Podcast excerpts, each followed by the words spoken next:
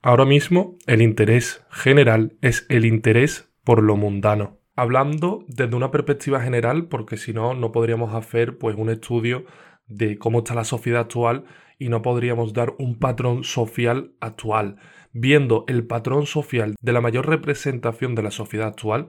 el interés general es el interés por lo mundano, por cosas que realmente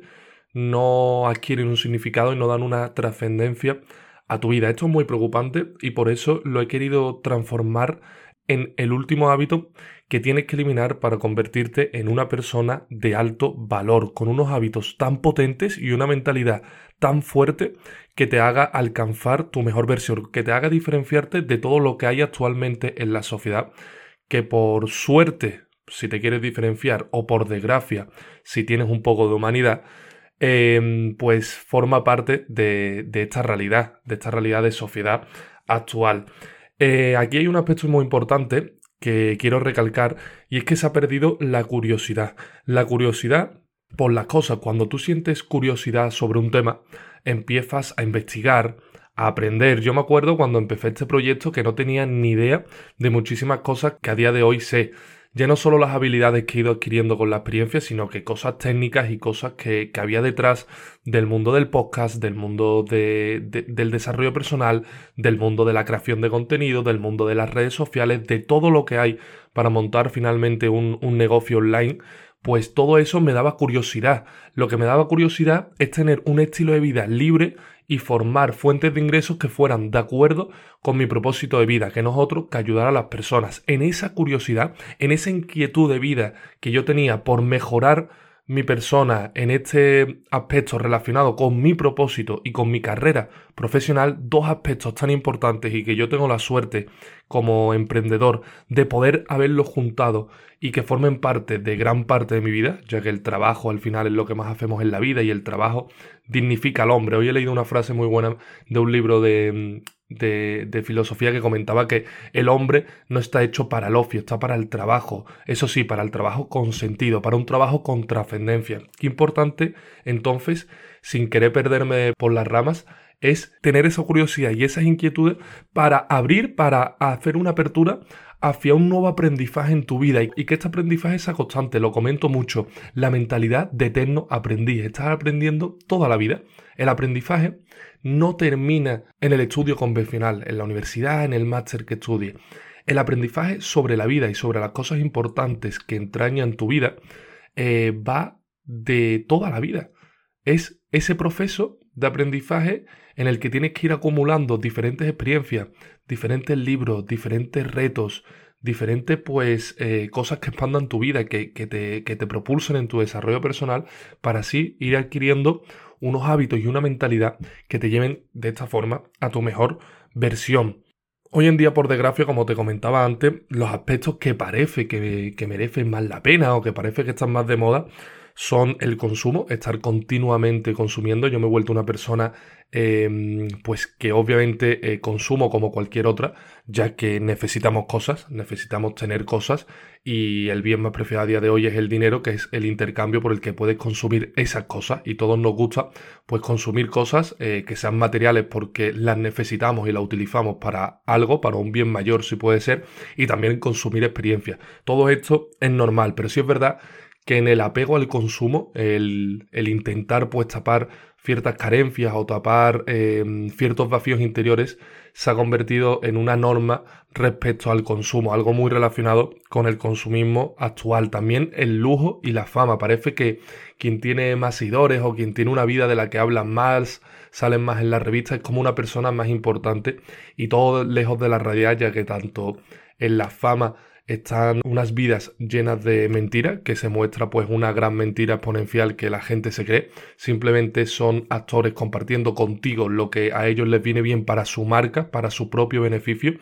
Y con el lujo, pues al final no está mal, es como el consumo, no es algo que, que haya que errar, pero tiene que entrar dentro de ese equilibrio del sentido que le estás dando al lujo. Si realmente tienes el dinero para permitirte artículos de lujo y no tienes un apego hacia cosas, no estás determinando tu bienestar, por ejemplo, si el día de mañana perdieses ese coche, ese reloj, esa camiseta, y tú no sintieses un vacío emocional, espiritual, un vacío en tu persona, simplemente tienes ese desapego de que si pierdes eso, pues simplemente no te importa, porque es algo que, que es un complemento de tu vida y que te hace disfrutar y que te gusta, pero no forma parte tan importante de tu vida como para sentir ese apego, perfecto. Pero la realidad es que la mayoría de las personas utilizan el lujo como un exponente con un sentido que no es del todo adecuado. Y por último, también se busca el dinero rápido, ¿no? Por eso están tan de moda, pues eh, haz este curso y aprende a ser millonario en X tiempo y cosas así que al final el dinero rápido es la máxima consecuencia, el máximo exponente de una persona cómoda que no quiere esforzarse, que no tiene un propósito respecto a su trabajo, ya que no quiere estar un largo tiempo viviendo un proceso de aprendizaje para acabar en un resultado esperado como puede ser el éxito. ¿Qué sentido tiene el éxito, ya sea monetario o el éxito personal, si no has vivido un proceso de aprendizaje, no has vivido tus propias etapas sin querer saltarte ninguna etapa y al final has obtenido la recompensa pues que te has merecido? Y esta es la palabra clave, te has merecido, has trabajado duro para conseguirlo. Y bueno, la reflexión final con la que termino esta guía, en la que siento que empieza algo muy bonito en mi marca y en mi vida, y que ha sido pues daros a vosotros una guía gratuita, una guía que es fácil de leer para aquellas personas que tal vez todavía no, tenéis instaurado en vuestra vida el hábito de la lectura, que es efectiva, porque yo lo he vivido, porque yo he enfocado y he visualizado esos hábitos que hay que eliminar, que además posibilita el cambio porque es directa y es práctica. Pues con esta guía quiero terminar con una reflexión final enfocada en este hábito y en todos los siete hábitos de la guía, y es que se ha perdido los valores y los principios de las personas. Los siete hábitos que te comento forman parte de una pérdida de valores, principios y de enfoque. Si tú tienes las cosas claras, sabes lo que quieres y cuentas con grandes valores y principios, que no digo que no formen parte de tu vida, pero no es solo contar con ellos, sino actuar en base a ellos. El hombre se define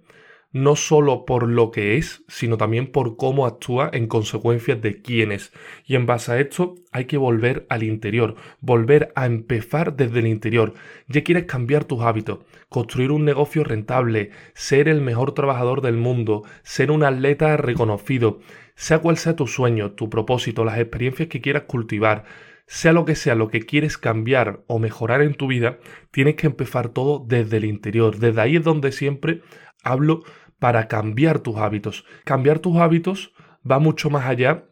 de eliminar estos siete hábitos y sustituirlos por otros, que sería el primer paso perfecto para empezar a cambiarlos. Saber identificar qué hábitos estás haciendo mal, son tóxicos en tu vida, y los sustituyes por otros siete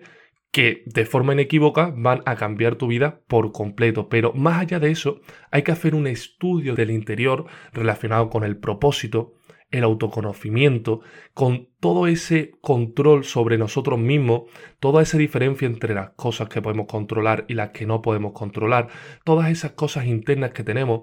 y ir mucho más allá de